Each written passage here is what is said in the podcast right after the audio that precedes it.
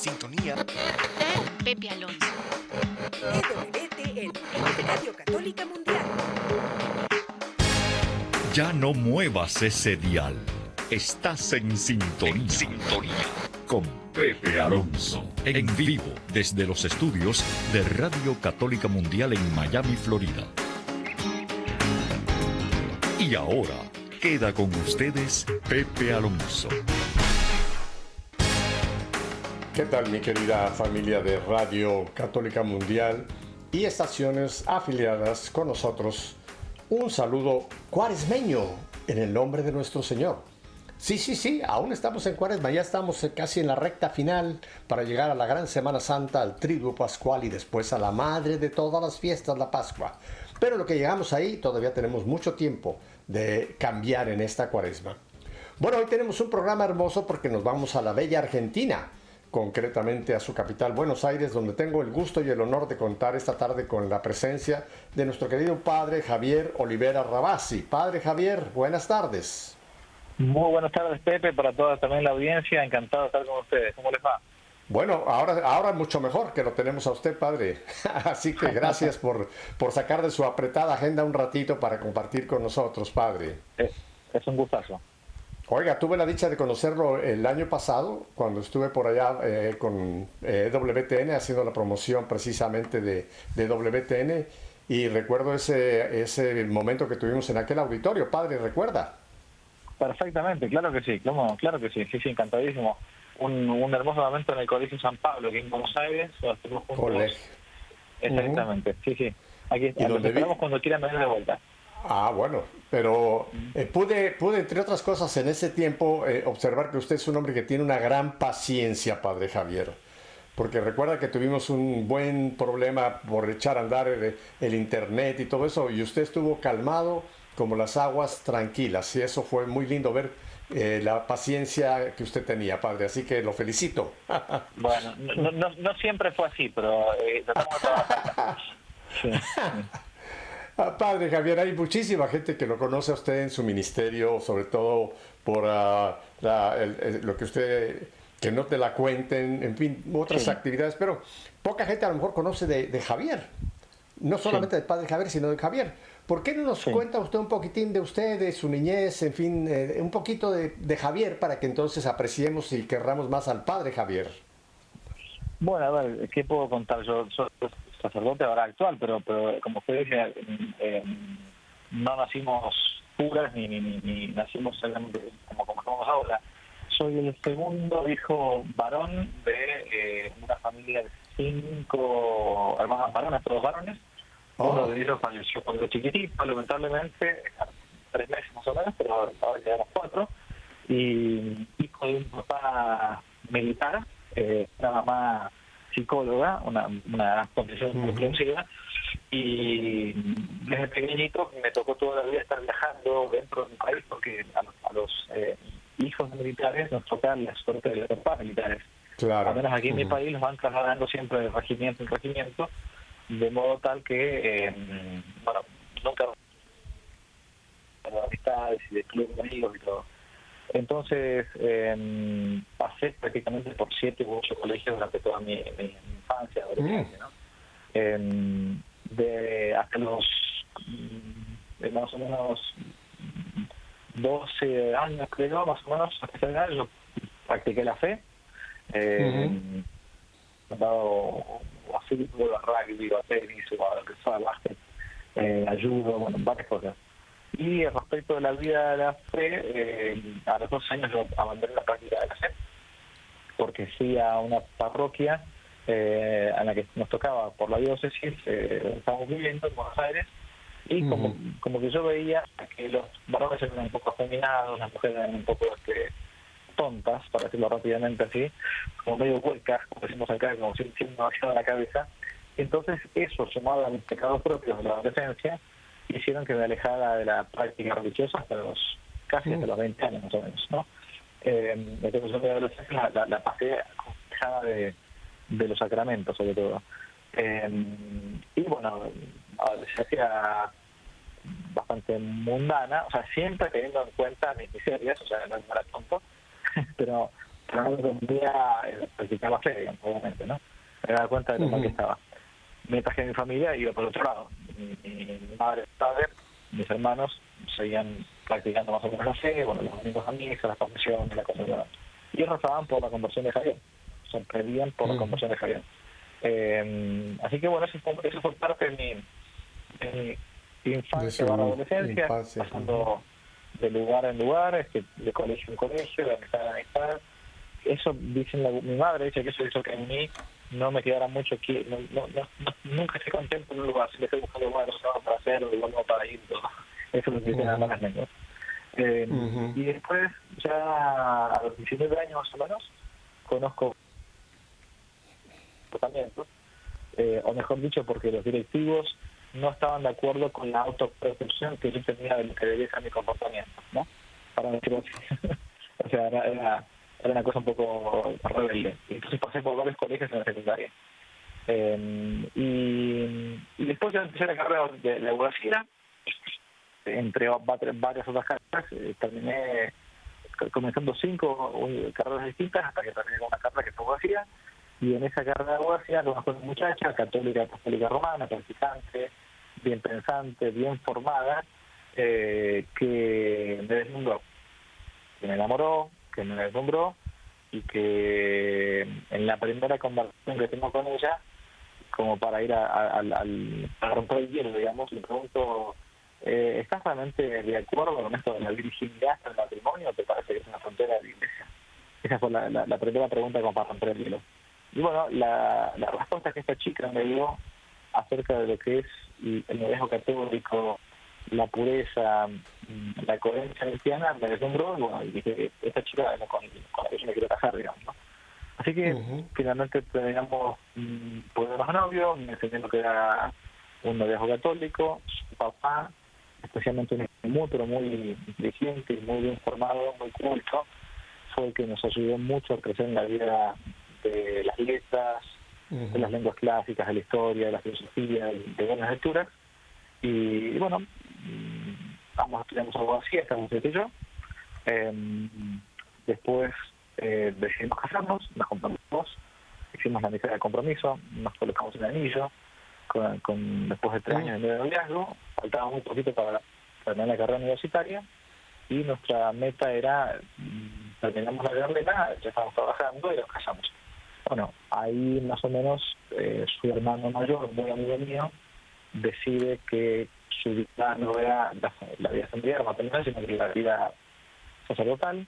Nos comenta que va a entrar a un seminario, mm, fue un golpe muy fuerte para nosotros, y eh, comenzamos a partir de ese momento a plantearnos, para mí, para ella, o sea, para la hermana de este muchacho, la posibilidad de que Dios pudiese llamarnos a la vida religiosa también a nosotros. Nos parecía un poco una locura al principio, porque decíamos, no, estamos perfectamente bien casados, bien de novio, a punto de casar, nos falta poco, comprando las cosas para el matrimonio, la verdad que parecía toda una locura. Pero bueno, no- estoy resumiendo mucho tiempo, mucho obviamente, pero al final de cuentas, nos cuenta que lo nuestro no era la vida matrimonial, sino que era la vida este, religiosa.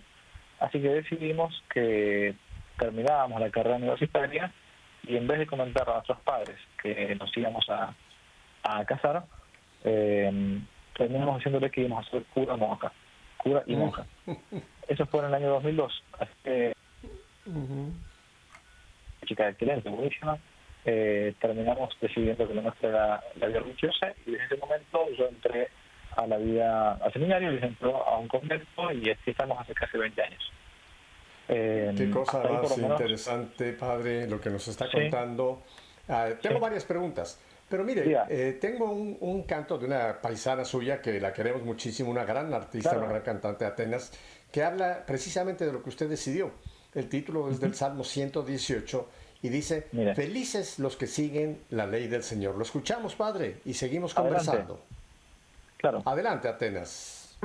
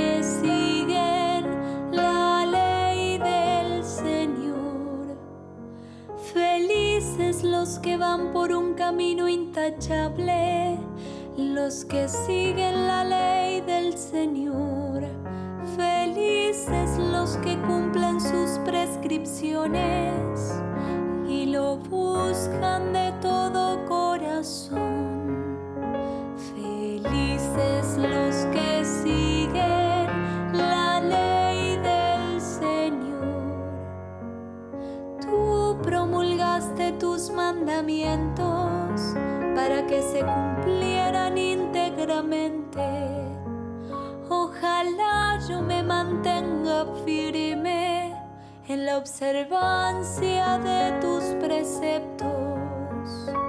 Felices los que siguen la ley del Señor. Sé bueno con tu servidor para que yo viva y pueda cumplir tu palabra. Abre mis ojos para que contemple las maravillas de tu ley.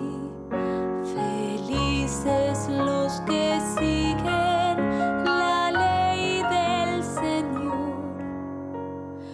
Muéstrame, Señor, el camino de tus preceptos y yo los cumpliré a la perfección.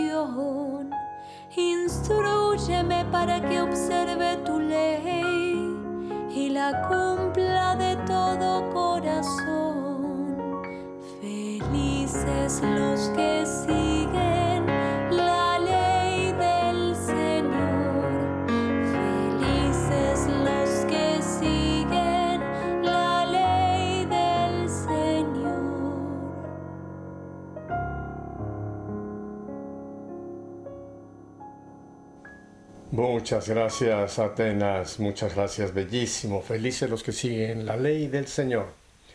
Ah, padre Javier, eh, me llama mucho la atención este compartir esta confidencialidad que usted nos ha ah, pues, eh, eh, dado al conocer su vida personal antes de llegar ya, digamos, a, a la entrega eh, al sacerdocio. Y me, me vino a la mente que es interesante el proceso que usted siguió. O sea, ya teniendo pro- propiamente un noviazgo, ya a punto de llegar a un matrimonio, los dos oyen la voz del Señor y saben que el llamado es para el sacerdocio y para la vida religiosa. Padre, qué triste los que han hecho lo contrario, los que ya están dentro del sacerdocio o dentro de la vida religiosa y rompen, rompen con esto para entonces ir a, a una unión con un hombre o con una mujer, eh, en cualquier forma, ¿no? Eh, eh, usted lo hizo como tiene que ser antes de tiempo, pero una vez que se hace ya ese compromiso, esos votos, ya el- esa consagración, qué, qué- qué triste, ¿verdad? Que algunos pues han, han, han brincado eso y han salido, ¿no? Sí, la verdad que sí. Mira, yo cuando cuando era más joven y las primeras veces que veía este tipo de, caídas, lamentablemente, de gente que bueno que, que dejaba el sacerdocio y la vida religiosa, me, me entristecía bastante. Eh, después con el tiempo me consolaba con que al menos un cura se fuera con una mujer. Ujú. Ujú, Lo entiendo. Muy irónicamente, pero hoy tiempo que vivimos hay que decirlo de modo más seriamente. Pero después también dije, bueno, quizás algunos no hicieron bien su discernimiento o fueron este, o, o no se daban cuenta de exactamente lo que implicaba el compromiso de la, de la vida en castidad o de la vida a veces en soledad o de incomprensión, porque seamos también sinceros, a veces el- lo, que, lo que la gente normal conoce de la vida del cura es, eh, es el, el personaje que el domingo eh, se, viste de verde o de dorado o de blanco, un par de palabras este, en, en- en- en la misa y después se va y tienen que, que conocen del cura, muchos conocen del cura una hora de la semana nada más y lo que dice de Ujú. modo público, pero no saben lo que implica la vida de sacerdocio. Eh, y muchos jóvenes que están en el seminario a veces tampoco conocen demasiado lo que implica la vida sacerdotal y, y sus enormes gracias y alegrías, pero también las grandes cruces que, que hay, ¿no? Entonces, Claro. para eso está todo el tiempo del noviazgo, que es propiamente el seminario. En el seminario es como uno estuviese de novio con la con la iglesia de la que va a ser su esposa. El día de mañana, eh, que cuando uno conoce a un sacerdote, y tiene que ir haciendo un buen discernimiento para ver si es lo que, que le toca. Sí, es triste. Ujú. Eh, por otro lado, también es verdad que a veces eh, es mejor que un sacerdote que está viviendo mal su sacerdocio. eh, Estamos teniendo un poco de dificultad con, con su señal. Se nos está haciendo unos, unos cuantos baches. No sé si usted pudiera ubicarse en donde se encuentre en un lugar que quizá tenga una mejor eh, salida a su señal. voy a intentar irme a otro lado. Acá habitualmente tengo muy buena señal, pero... A ver, A ver, espérame. a ver ahora, ahora. Ahora, ¿cómo me escuchan ustedes? Ahora lo escucho muchísimo más claro que anterior, padre. Sí. Ok, ok, bueno. Ok. Podríamos regresar al punto este tan importante que usted mencionó, que conocen al cura una hora y, y lo ven Sí, en, en no, el altar, no, etcétera, y se hace la idea como que, como que ese hombre nació ya eh, vestido y Sí, revestido sí. para los sacramentos, ¿no? Y no se entera que hay toda una vida detrás. Ujú. Entonces, lo, lo que o sea, el planteo es que mucha gente sí cree que la vida de sacerdote, lo que, lo, lo que es un sacerdote, es un personaje que una vez por semana, durante una hora, hace un par de pases mágicos vestido de blanco, de morado, Sí. un litúrgico, y que y después es como que se encierra de vuelta para salir nuevamente eh, siete días después de vuelta a esa, a esa función litúrgica. Pero no saben que también implica la vida sacerdotal eh, muchas gracias, por, por, por cierto, muchas alegrías, pero también muchas cruces, muchas tristezas, incomprensiones y soledades. Eh, eh, hoy por hoy, hoy, en el día de hoy, que el, el ministerio sacerdotal no está visto eh, como antiguamente, en tiempos pasados, en siglos pasados, como una como un trabajo, entre comillas, un oficio digno, de honor, de la gente capaz que se salía por la calle y todo. Hoy bastante ingrato, en, en algunos lugares te pueden decir que sos pedófilo, que sos un mujeriego, un mentiroso, este, un, no sé, un afeminado, un, un, un vividor de la, de la gente. Hay, hay, hay cosas duras. Entonces, eh, antiguamente le podía esperarse todavía una buena, una buena imagen o una buena fama de parte de, de la, la gente sacerdote. Hoy implica varias cosas. Que si uno no está bien sostenido, es fácil que uno caiga. Entonces, eh, me parece que a, a la pregunta de si uno se puede enriquecer o alegrar, entre comillas, cuando alguien lamentablemente dice que el ministerio sacerdotal, bueno, depende del caso. En algunos casos hay que alegrarse, porque es una, una cruz menos para el sacerdote, ese que quizás no está viviendo bien ni su este, eh, vida sacerdotal, ni su vida de castidad, o de su enseñanza misma como predicación, lo que predica la iglesia. Y en otros casos sí, este, eh, hay que entristecerse porque lamentablemente uno cayó por, por, por debilidad, digamos, ¿no? Eh, Claro. pero en algunos casos yo creo que hay muchos curas que deben dejar el ministerio, por ejemplo, porque no están predicando lo que predica la iglesia, por ejemplo. Y en otros Ujú. casos me entristezco porque algunos curas que son muy buenos, lamentablemente por su debilidad, han, han claudicado. El, el Papa Francisco lleva ya ocho semanas con la de hoy nueve, pero la semana anterior, Sí. miércoles pasado, nos dio una catequesis de lo que está hablando él sobre lo que es la evangelización y se centró en la parte del testimonio, ¿no? Eh, yendo Sí. mucho al documento de San eh, Pablo VI, Evangelii Nuncianti, y es importantísimo lo que dice ese, ese, ese documento, ¿no? Dice, la evangelización principia por un testimonio de vida cristiana. O sea, nuestro testimonio de vida es un evangelio o puede ser un antievangelio, Padre. Podemos dar un buen testimonio con nuestra vida antes de, antes de predicar, antes de, eh, hacer una homilía o de dar una charla. Eh, nuestra vida es la que la gente va a leer. Y después Correcto. podemos, como usted dice, ser quizá un antitestimonio ah, para la congregación y podemos hacer que ovejas se vayan del rebaño. Y es una tremenda responsabilidad esa, ¿verdad, Padre? Así es, sí, así es. Yo siempre pe- pedí a Dios que si eh, una gracia que mi papá, mi papá físico, no mi padre, me Ujú. dijo cuando yo le comenté que iba a ser, que iba a ir al seminario. Mi padre es un hombre de armas, o sea, es un militar, ¿no? Eh, que, que le tocó algo bastante duro que fue luchar contra el contra la guerrilla marxista aquí en, en, en mi país, como toda Ujú. Latinoamérica hubo este tipo de cosas. Y el día en que yo le comenté que, que me iba a, a ir al seminario, mi padre me dijo una enseñanza que hasta el día de hoy yo me la acuerdo, y me dijo, mira Javier, eh, si has decidido que lo tuyo no es el matrimonio, que es la vida sacerdotal, yo te voy a pedir nada más que una cosa, y es la siguiente, que si vas a ser sacerdote, simplemente sea santo. Y si no, y si no que dejes, de- que dejes el seminario y el día de mañana dejes de sacerdote. Si no vas a estar buscando eso por el testimonio que tienes para las almas, mejor ni siquiera pierdas el tiempo ni le das nada a la gente. Y tenés Exacto. razón. Oh, sí. O sea, tenés razón. Ajá. No, Porque- absoluto. Y bueno, Pero, hasta el día de hoy con- no le Ujú. termino de hacer caso por completo porque todavía no me, no me convierto. Pero intento no, no, no. Eh, mire, es que el camino, el camino a la santidad es eh, cada día hasta que nos toque partir de este mundo. Yo no creo que nadie podemos decir que ya somos perfectos. Ya ve lo que decía Pablo, ¿no? Es como una carrera en la que nos encontramos por si algún día. Pero eso creo que ese día no se logra acá, eh, excepto nuestra Santa Madre y por supuesto nuestro Señor. Yo creo que fuera de ahí, si vamos a la vida de muchos santos y de muchas santas, encontramos de que, de que no, había, no había más que una- un proceso de, de perfeccionamiento y de santidad que va durando toda la vida y a veces tenemos nuestros baches, Padre. A veces, aunque vamos ya por el camino y hemos ya avanzado mucho, de repente podemos tener un pequeño un bache o un gran bache, pero el problema no es caer, sino levantarse, ¿no? Y continuar, y arrepentirse y continuar.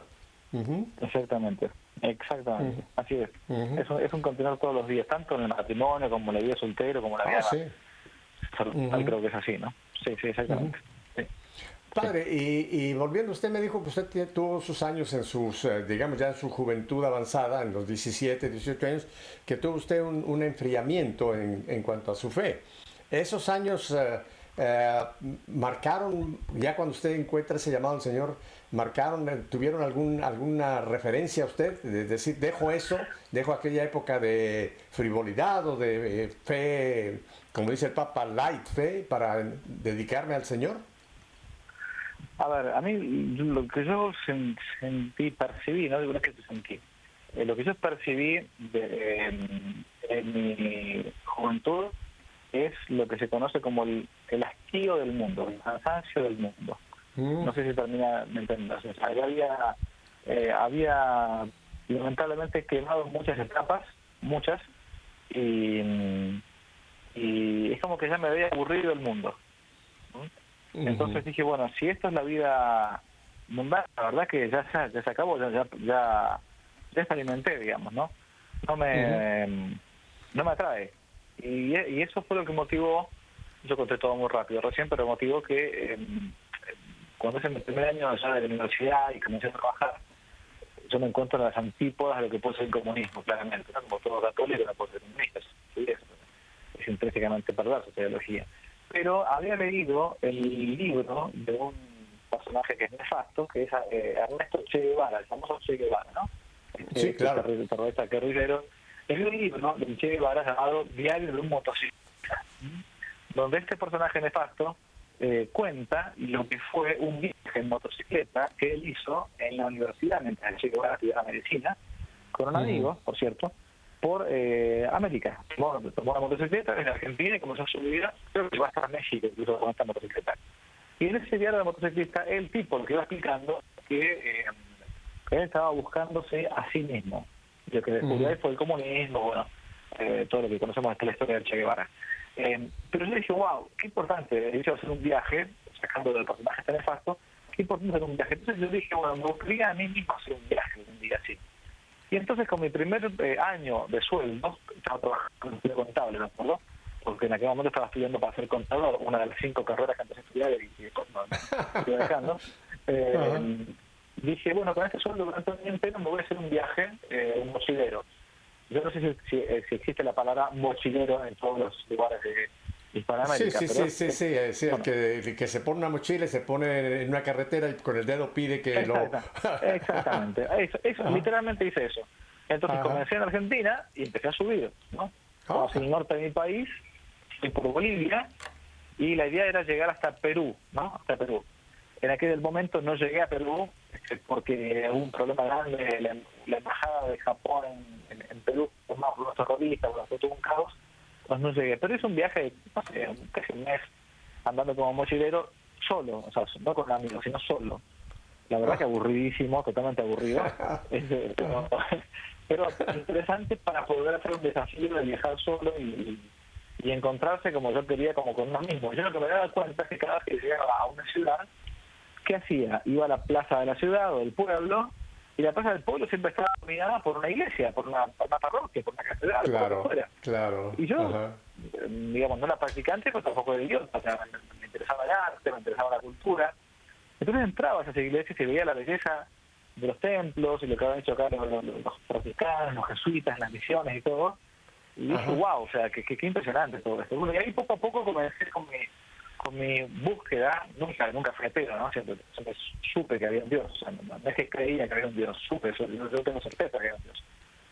Un Dios creador que nos mantiene, bueno, este y, a partir de ahí entonces dije, bueno, poco a poco empecemos el, camino de regreso. Y finalmente Dios me puso esta, esta muchacha en el camino que fue la que me ayudó mi, en, en mi conversión, así que tuve que hacer ese clic, abandonar las amistades anteriores, que, que, que vez no, me llenaban, obviamente que me empezaron a, a tratar como un marciano, porque de pasar de día de discoteca en discoteca todos los fines de semana y estar, este, digamos, viviendo una mala vida cristiana, eh, de un día para otro empezaron a decir que, que le pasó a ese loco, ¿no?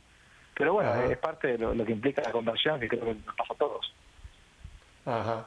Ah, padre, yo le agradezco infinito este compartir tan íntimo porque efectivamente mucha gente eh, piensa que el sacerdote siempre desde que nació eh, ya es un santo o una santa, en caso de las religiosas, ¿no?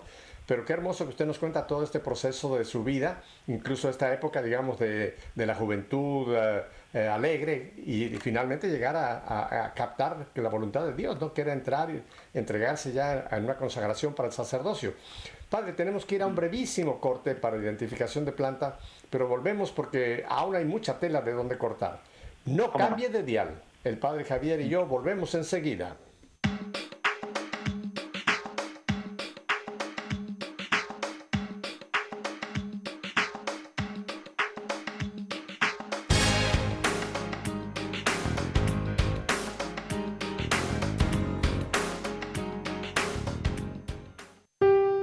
Conocieras el don de Dios y quién es el que te pide de beber, sin duda que tú misma me pedirías a mí y yo te daría agua viva. Juan 4:10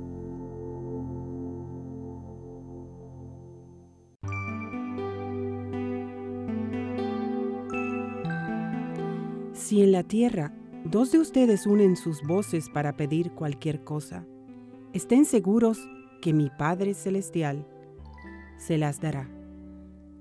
Pues donde hay dos o tres reunidos en mi nombre, ahí estoy yo en medio de ellos.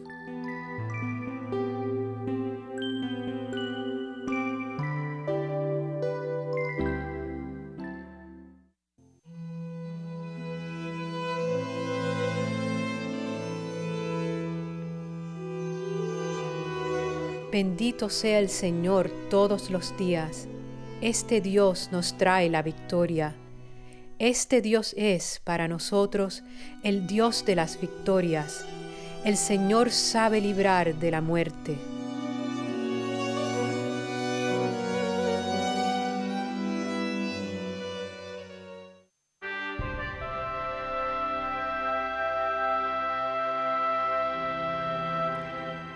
Dios nos salvó y nos llamó.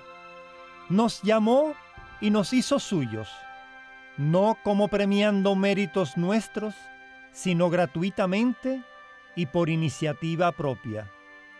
Este favor que nos concedió en Cristo Jesús desde la eternidad acaba de concretarse con la venida gloriosa de Cristo Jesús, nuestro Salvador, el que por medio del Evangelio destruyó la muerte e hizo resplandecer la vida y la inmortalidad.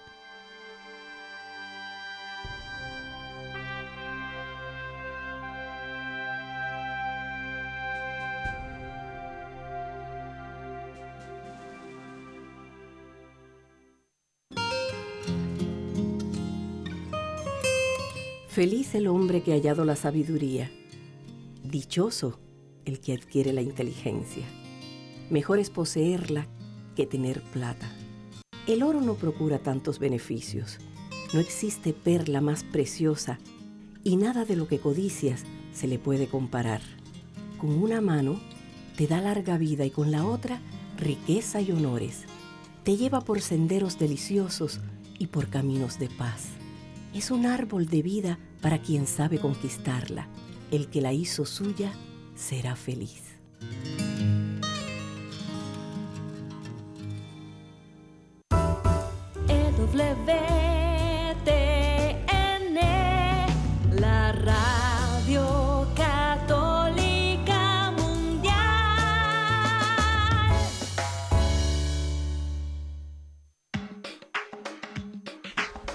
Familia, pues estamos en la ciudad de Buenos Aires con el padre Javier Olivera Rabasi, quien nos ha pues eh, contado algo que a veces no oímos de un sacerdote, que es su vida previa pues ya a esa entrega, a decirle un sí al Señor y entrar en la vida, en el caso de él, en la vida sacerdotal.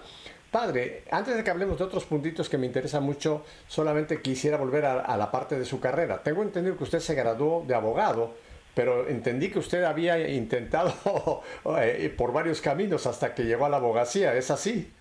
Así es, yo empecé la carrera de em, economía, administración de empresas o contador, como quieran llamarle, después hice un año, después pasé de eso a la carrera de sociología, una carrera completamente pro, digamos, y, y rendí las materias para empezar y todo. Comencé la carrera también y dejé porque me di cuenta que, que no solamente que me iba a morir de hambre, sino que me iba a morir de, rabia. Pasé después a psicología, este, imagínate lo, lo, lo distante que estaba de carrera, lo, lo desubicado que estaba, no sabía qué cosa seguir. Y después finalmente pasé a abogacía. Como acá hay un dicho que dice, serás lo que debo hacer o serás abogado, ¿no? Bueno, entonces, eh, y mientras hice la carrera de abogacía, comencé la carrera de letras, de letras, de letras de, de literatura. Después no Ajá. pude continuar con la carrera de letras por el trabajo, por los viajes y por, por la carrera principal que era abogacía y finalmente me quedé con abogacía. Pero estuve en cinco facultades. O sea que era usted, era usted un hombre inquieto en cuanto a eh, definir cuál era la, la- la carrera, hasta que finalmente pues el Señor lo llama al sacerdocio. Pero es, tengo entendido que es. usted ha seguido estudiando, porque tengo entendido que usted ha obtenido un doctorado en filosofía en la Pontificia Universidad Lateranense de Roma y un doctorado Claro. en historia en la Universidad Nacional de Cuyo. O sea que ya de sacerdote ha seguido usted los estudios, ¿verdad? Y sí, antes no había series, entonces había que estudiar. No Ajá. había series en Netflix, entonces ese tipo de cosas. No, no, siempre me interesó mucho la vida intelectual, me interesó siempre la, la formación, la educación. Siempre yo vi mi, mi propia vocación sacerdotal ligada a la, a la formación, a la vida de la cultura, eso fue algo muy claro. ¿no? O sea, yo Ajá. siempre, siempre comprendí que en mi sacerdocio eh, cada uno tiene su vocación dentro de su vocación, digamos, ¿no? Para mí, la claro. mía siempre fue muy clara desde que al seminario que tenía que estar sí vinculada a la vida cultural, porque para mí muchísima gente no, no sigue la, la vida cristiana o bien eh, o se va de la vida cristiana de- de- de- Ujú. después de su catecismo porque no supieron darle razones eh, eh, fuertes formación catequética de la formación histórica para mí es fundamental o sea es como dice a veces el dicho que que, que, que católico ignorante es futuro protestante no algo así Cierto. entonces eh, pero no solamente respecto de la Biblia también incluso respecto de las problemáticas actuales de la ideología de, de- de cómo responderle a me plantea ahora si está bien o no está bien la ideología de género. Bueno, uno no puede meramente responder con lo que dice la Sagrada Escritura. Está muy bien, ojalá, ojalá los católicos respondieran con algunas citas específicas. Pero también hay que responder al mundo moderno, incluso con la razón, con la inteligencia, con el sentido común. Exacto. Que no, no, no, no, porque sea católico deja de ser pensante, digamos, ¿no? Entonces, bueno, a mí siempre me interesó esa parte. Sí. Tengo entendido que usted ha escrito una serie de libros que el título ya es muy interesante, que no te la cuenten. Esto, estos libros eh, van en esta línea, padre. Usted ha escrito esto pensando en ilustrar al católico, en pues eh, conocer su fe para que pueda estar sólido cuando vienen todos estos embates del mundo y de tantas corrientes que quieren eh, desviarnos de lo que es la auténtica doctrina y la auténtica, digamos, eh, formación católica. Bueno, que no te la cuenten es una serie de libros que nacieron primero como una una mm, clases de eh, sería doctrina social de la iglesia o sociología si queremos el título no Ajá. dice nada pero eh, lo que yo veía en, en el curso del último año del colegio secundario antes de pasar a la, a la universidad digamos es que muchos eh, jóvenes cuando pasaban a la universidad en el primer año de la universidad a pesar de haber estado eh, toda su vida que es en un colegio católico, incluso católico bueno, En el primer año de la universidad comenzaban a recibir, sobre todo en las universidades públicas, pero también en algunas universidades pseudo-católicas, un montón de bombardeos respecto de lo que es la iglesia, no tanto en, en cuanto a su fe o a la doctrina de la fe, sino sobre todo a su historia. Entonces, le decían, o no, te dicen todavía, ¿no? Que la iglesia es una represora, que imponía la fe aquí en América a los indios, o que la Edad Media fue un periodo oscuro, o que la Inquisición impedía que la gente pensara, o que la mujer era una cosa en la Edad Media y el tiempo del cristianismo, la migrada y, y la- el, el, el patriarcado machista.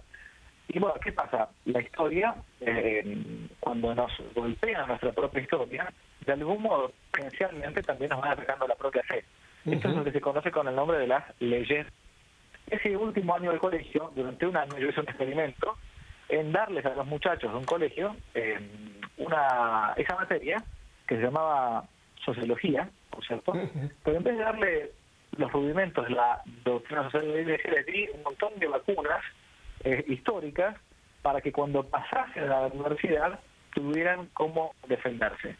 Eh, y tocábamos todos esos temas, este, la, la Inquisición, el orden vaticano, la conquista de América, este, la, la Edad Media, en fin. Bueno, y ese, ese apunte de clase no tenía nombre, pero yo usaba un, un latinillo, una, una frase muy propia de acá de Buenos Aires, eh, que se dice así, que no te la cuenten, no, no, no- me la cuenten, porque no, no me Ujú, vengas a engañar, ¿ok? Exacto. Entonces los, los muchachos cuando terminaban sus exámenes y, me, me- y tenían que sentarle a mí, al cura, el, el examen, hacíamos una prueba, ponían su nombre y apellido y abajo para, para molestar, para, para, para, para bromear en el buen sentido con el cura, me ponían que no te la cuenten, como una especie de latiguillo o frase esta Ah. que lo usaba. Entonces ese apunte terminó llamándose que no te la cuenten, más que sociología. Y se publicó como libro, bueno, hoy por hoy ya es un libro, un texto que tiene varias ediciones, ahora está haciendo la, edición inglesa, en, en lengua inglesa son tres tomos, y de esos libros surgió después el sitio web, no te la cuenten, y después el canal de YouTube, y después este, los cursos, bueno, que a partir de ese librito, sí. Ajá, correcto. Padre, tengo entendido que usted también ha formado una orden, la Orden de San Elías, que se dedica a, pues, precisamente la apologética cristiana y el trabajo misionero, ¿verdad? O sea, hoy día, hoy día necesitamos muchísimo realmente el que haya como usted sacerdotes, religiosos, etcétera, que nos ayuden a, a- poder pues tener realmente eh, una formación apologética sólida, porque son tantos los embates, padre, de afuera. Con este relativismo que se ha desatado y ni qué decir con todas las nuevas corrientes de esto, de toda la ideología de género, que, que hay, como usted lo ha dicho, hay muchos católicos que tienen una formación tan, tan superficial que vienen estas eh, dudas o estas preguntas y se los llevan o los dejan confundidos. Y es importantísimo conocer la apologética cristiana. Cuéntenos de esta orden de San Elías, padre. Bueno, la, la ONU nació en concreto en el medio de la meseta tibetana. ¿Por qué? Porque el padre Federico Hayton y, y yo mismo, eh, cuando decidimos fundar la Orden de Elías, decidimos fundarla en base al sacerdocio que estábamos cada uno de nosotros viviendo.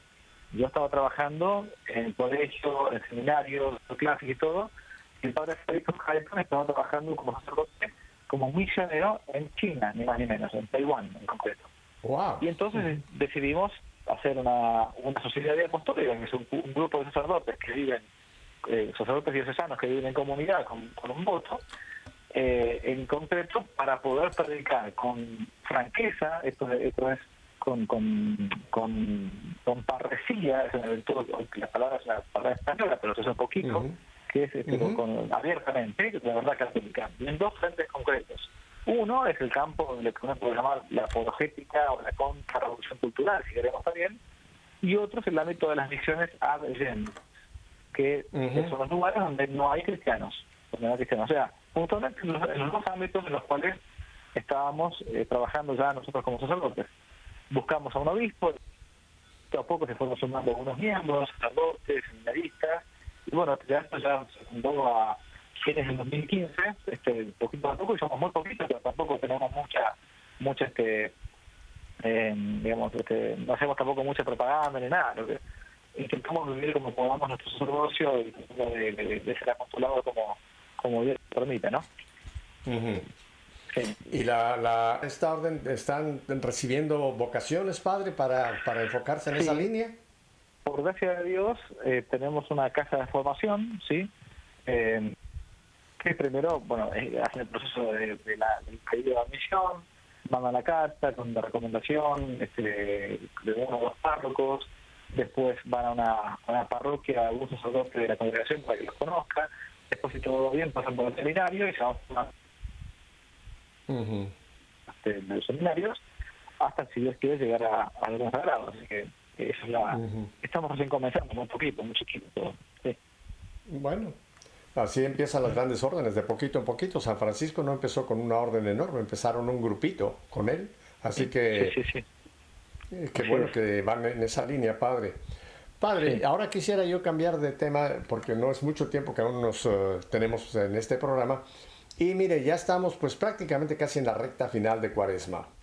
Ah, Yo me he encontrado, padre, de que para muchos católicos eh, Cuaresma pasa como un barco en la noche. O sea, sí, estamos en Cuaresma, eh, a lo mejor dicen, voy a hacer un sacrificio, no voy a comer chocolates, pero siguen su vida normal. Y, y creo que desperdiciamos la cuaresma como este tiempo de... La, la cuaresma en sí no es un fin, es un camino, ¿no? Pero es en este camino que nos, nos tenemos que pues, aprovechar para llegar a, a vivir nuevamente todo lo que es la pasión, la muerte y la resurrección del Señor. Usted como sacerdote, padre, ¿qué consejo nos daría para los que aún, a los que aún no, han, no han podido tener una experiencia cuaresmal todavía a este momento, ya casi al final de la cuaresma? Bueno, en primer lugar, entender qué es la cuaresma, o sea, que son 40 días previos a la pasión de nuestro Señor Jesucristo, la, la máxima hora este, que, que uno puede contemplar acá en la tierra, que es la, la, la obra de la redención, justamente, ni más ni menos. Y son esos Ujú. 40 días que, a semejanza de Jesús, como pasó en el, en el desierto antes de su vida pública, los cristianos, mm, los pecadores, como somos todos nosotros, intentamos prepararnos para eh, ese momento, para acompañar a Cristo en la, en la, más ni menos que en la pasión y muerte y resurrección, ¿no? Y, todavía, para empezar, hay que decir que no terminó la cuaresma, estamos a la mitad, o sea, el domingo pasado festejamos el de, del Ecare, que es la, justamente la mitad de la cuaresma, eh, pero si todavía no, la pudimos vivir bien, se nos está pasando el tiempo, y decimos, uh, otra vez pasó la cuaresma, y no nada, ningún sacrificio, ninguna obra de virtud, ningún propósito, bueno, nunca es tarde, ¿no? Eh, ho- ho- hoy, hoy, hoy uno mismo puede comenzar. Entonces, es un tiempo para que uno, por empezar, se reconozca pecador, por eso empezamos la cuaresma con, con que se nos coloca un poquito de ceniza en la cabeza, con esa ujú. tremenda frase que dice el miércoles de ceniza, no recuerda que eres y el polvo te convertirás, o si una otra que dice, conviértete y cree en el Evangelio, o sea, Ujú. tenemos que reconocernos pecadores, primero no, somos santos, somos pecadores, es lo que somos, somos, somos unos miserables, que algunos más que otros somos, bueno, pero primero, somos pecadores, segundo, como soy un pecador y me quiero convertir, me quiero ir al cielo, bueno, tengo que intentar yo hacer un cambio en mi propia vida, si al menos, Mm. como decía, realmente seríamos santos, ¿no? Una virtud por año. Y a veces se nos pasan las cuaresmas, se nos pasan los años y no, no hice ningún trabajo espiritual para poder buscar al menos una virtud, la que está faltando. ¿Qué sé yo? La humildad, la paciencia, la mansedumbre, este, la calidad con el prójimo, aguantarme que tengo al lado.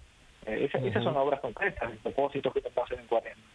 Y esos son, por cierto, lo que la iglesia llama las mortificaciones o los ayunos.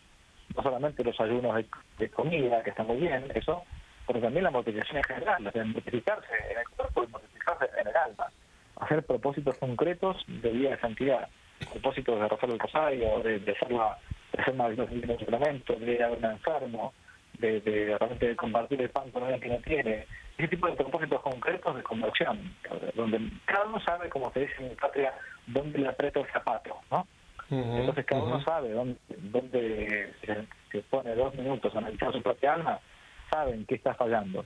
Entonces, a- amén de, de- de hacer una buena confesión, como siempre es recomendable en Cuaresma, y hacer buenos propósitos, no, es un tiempo en concreto para que uno intente avanzar en la vida espiritual cuando Dios nos regala un año más de vida.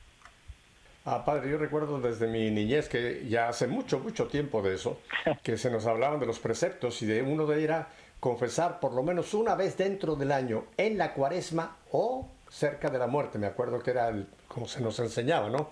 Claro. Eh, ¿qué, nos hace- qué nos dice usted de, de este, este, este sacramento de la confesión? que ha caído en desuso, padre? Hoy hay muchos católicos, ¿eh? no, no hablo de hermanos evangélicos que no creen en el sacramento, pero de católicos que, incluso van a misa y dicen, no, no, yo ya no me confieso porque yo me confieso directamente con Dios, porque los curas son unos tales por cuales y a mí que me va un cura a decir, ¿no? Y, entonces yo digo, pues entonces hay que quitar, de ir al Evangelio de Juan, capítulo 20, quitar esa hoja. Porque el Señor claramente lo instituyó ese sacramento que tiene que ser un sacramento que dijo, lo que ustedes perdonen, está hablando de los que serían sus eh, presbíteros, sus sacerdotes, eh, pero ha caído, ha caído como en desuso, Padre. ¿Qué le dice a esa gente que, que ya no valora la riqueza inmensa que tiene el sacramento de la reconciliación? Bueno, en primer lugar, que, que, que no es que el, que, que la, que el sacramento de la confesión sea algo que hayan impuesto los curas, ¿no? ni, ni, ni que haya impuesto la iglesia. En todo caso, hay que echar la, la, la culpa a Jesucristo, digamos. ¿no? La Claro. culpa es Jesucristo, nuestro Señor. o sea, quiero decir al contrario, que en todo caso, para los, los primeros estaríamos encantados con que el sacramento de la confesión se aboliera, seríamos los curas. ¿Por qué? Porque hay que, hay que sentarse uno horas y horas y horas a escuchar no las cosas bonitas que el prójimo hizo, sino las cosas malas, feas que hizo el prójimo, ¿no? Este, Le voy a poner un ejemplo, le voy a poner un ejemplo. Mire, acá en Argentina es imposible ser argentino y que no, le gusta el fútbol, ¿ok? El soccer, el fútbol. Ah, sí, sí, Eh, sí. eh, imagínense, el año pasado, en diciembre, fue el Mundial de Fútbol, ¿no? Y obviamente salimos campeones argentinos, como debe, como debe ser, como, como correspondía, ¿no? Salimos campeones. Bueno, muy bien. Imagínense que me tocaba la puerta a mí de, de- de la parroquia en el momento preciso en que era el Mundial de Fútbol y estaba jugando Argentina la, la final contra Francia.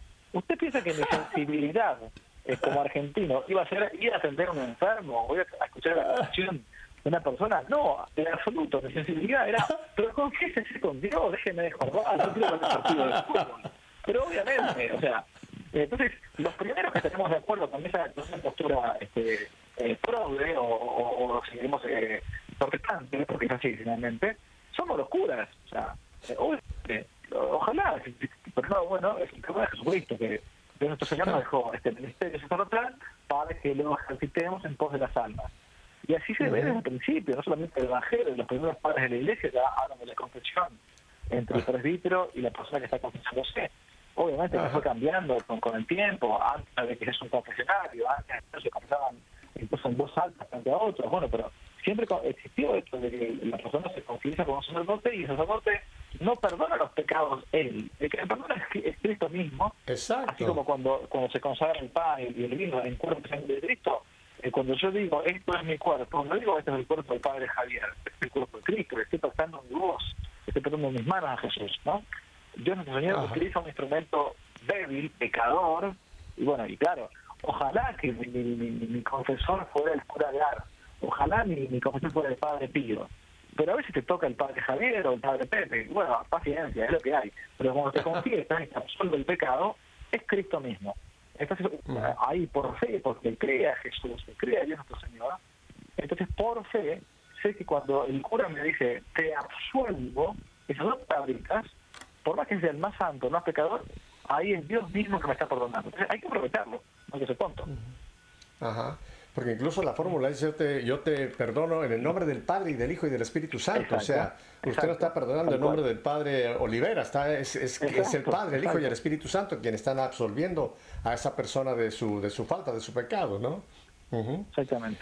Sí, Padre, y otra cosa que también creo que ha caído un poco también, y esto es para los sacerdotes, antiguamente había, eh, aparte de, de la confesión, había una penitencia, y en algunas ocasiones Claro. había que reparar el mal hecho. Hoy día, hoy día, y esto pues yo sé que me van algunos sacerdotes a decir que, que estoy diciendo, pero hoy día muchos sacerdotes dicen, reza un Ave María, reza los Padres Nuestros. Yo no tengo nada con el Ave María, el Padre Nuestro está muy bien, pero Padre, yo creo que una penitencia nos ayuda para que la contrición sea más profunda, ¿no? O sea, yo tengo ahora que reparar, no solamente ya pedir perdón, sino tengo también, si es necesario, reparar, y creo que eso eh, eh, nos lleva a una más profunda realmente liberación de ese pecado, ¿no le parece? Y sí, mire, a, a veces también eh, lo- los curas no somos muy originales al momento de poner penitencias y la más que tenemos a mano puede ser quizás una, una oración. Pero yo conozco sacerdotes que buscan en el momento de la, de confesión dar una penitencia. Mi penitencia que estoy confesando yo es un niño que habitualmente desobedece y se confiesa de desobediencia, yo le puedo colocar como una penitencia, obviamente preguntándole antes a él si va a poder cumplirla, porque si no le va a poner una penitencia incumplible. Claro. ¿Estarías dispuesto, por ejemplo, a levantar la mesa o, o lavar los platos esta noche, ya que te cuesta bastante la obediencia, para reparar y, y corregir ese hábito contrario? Y si me dice que sí, bueno, esa es la penitencia de la opresión. Vos estarías dispuesta a ir a pedir con ira y te confesaste del aire de ira y ir a pedir perdón a tal persona que, que, que te ha hecho daño o, o, o que hiciste daño. Bueno, es un modo también de corregirse a sí mismo, ¿no? Sí. De acuerdo. Eh, yo creo que eso es importante, el que dentro de lo, del mal que hemos hecho, si es posible, pues también hagamos la reparación, ¿no? Y creo que eso, eso nos ayuda para ir creciendo en este camino que usted ha mencionado, el camino de la santidad, que es un camino que no para, que va caminando por delante. Padre, Sí. y en cuanto a alguna otra práctica también cuaresmal, no sé qué le parece a usted, que yo la practico mucho durante cuaresma, también fuera de cuaresma, pero más en cuaresma, es el Via Crucis, ¿no? Que nos ayuda a Ah, ir sí, repasando pues exactamente toda la Vía Crucis, el camino de la cruz del Señor desde que es condenado a muerte, ¿no? ¿No cree usted que eso también ayuda mucho durante estos días? eh, el Via Crucis, otro que también yo practico que me encanta, son los siete dolores de la Virgen María, que nos ayuda más a comprender lo que después vamos a vivir el, el jueves y el viernes, ¿no? Así es, el tema, el resto de los santos de crucis, ¿no? O sea, que siga recorriendo, es muy cortito, lo que pueden encontrar en internet en varios lugares, es muy sencillo, es ir recorriendo las estaciones que eh, nuestro Señor Jesucristo fue, fue pasando desde el momento de la condena de Poncio Pilato hasta la crucifixión de nuestro Señor, ¿no? Y va poco a poco meditando con una pequeña oración o con un Padre Nuestro, una María y con una pequeña reflexión. Hay muchos recursos que están muy lindos y, y están muy bien guiados. Poder recorrer la, la, la pasión de nuestro Señor Jesucristo, especialmente los días viernes de la, del tiempo de Cuaresma, sí. Y el, el otro que también creo que también es muy, muy, muy profundo son los siete dolores de la Virgen, ¿no? Los siete Porque dolores de la Virgen eh, eh, preciosos. eh, en la iglesia nos han presentado a la Virgen como que vivió siempre en una nube color de rosa, rodeada de angelitos y cayéndole flores por todas partes, con los ojos levantados. Pero cuando vamos a, a realmente a los evangelios y vemos lo que fue la Virgen de nuestra Santa, la vida de nuestra Santa Madre, fue una vida muy, muy, muy dura con, con el Señor con su hijo. A partir de la misma anunciación, después eh, el tener que salir de Nazaret, irse a Belén, a tenerlo en un pesebre, en fin. Si vamos recorriendo los evangelios, vemos que la Virgen de realmente tuvo una vida, una vida eh, muy fuerte, que, acompañando a su hijo en toda su vida, ¿verdad? Exactamente. Sí, sí, la vida, la vida de Nuestra Señora es, es que va de la mano a la de Nuestro Señor, claramente que sí. Padre, pues el, el tiempo se nos está terminando. Me quedan un par de minutitos. ¿Cuál sería su último consejo para cerrar esta gran eh, oportunidad que he tenido de tenerlo con nosotros aquí en Radio Católica Mundial? Mire, para mí un, un consejo muy breve, sobre todo en tiempos que estamos viviendo hoy en día, en general, tanto en el mundo como, como en la iglesia, es intentar mantenernos fieles a aquellas enseñanzas que nuestros padres y nuestros abuelos nos han enseñado. La, la, la tradición, decía Chesterton, en el sentido amplio de la palabra, no es este, estar eh, venerando unas cenizas, sino transmitiendo una antorcha. Y esa llama de la fe que nos viene desde los antepasados, ¿no? es una llama que uno tiene que llevar en alto para que cuando uno ya no esté, porque el hombre tiene la mala costumbre cada tanto de morirse, como decía Borges, bueno, intentar que nuestra generación que nos, que nos antes que nos preceda a nosotros, al menos mantenga esa misma llamada a la fe de Jesucristo que es el mismo ayer, hoy y siempre, como dice San Pablo. Así que intentar mantenernos siempre calmos y firmes pero constantes en la fe. Bueno, padre, padre Javier, pues le agradezco infinito eh, que haya estado con nosotros aquí. Espero volverlo a tener en un futuro porque me interesaría mucho que haga- hagamos un programa más abiertamente sobre la parte de apologética y yo le pudiera traer a usted cinco o seis de los puntos más débiles que tenemos para que usted nos refuerce y sepamos cómo dar, dar testimonio de nuestra fe. Así que ¿Cómo no? muchísimas gracias, padre Javier. Y A ustedes bueno, ya, ya- ya lo dejo para que pueda usted tomar su mate y no lo interrumpa. Creo que hoy no hubo ningún partido de, en Argentina, ¿verdad? O sea, no lo hoy, quité a usted. hoy juega Argentina, así que claramente sí, me estoy preparando, sí, exactamente. Ah, entonces por eso, por eso fue que corrimos un poco para, Argentina, para Argentina. Panamá, Argentina, Panamá, así es. ok, padre. Muchísimas gracias. Y a ustedes, mi familia, si Dios nos concede una semana más. No, mañana. ¿Qué tal si mañana volvemos para seguir en sintonía? Hasta mañana. Bendiciones.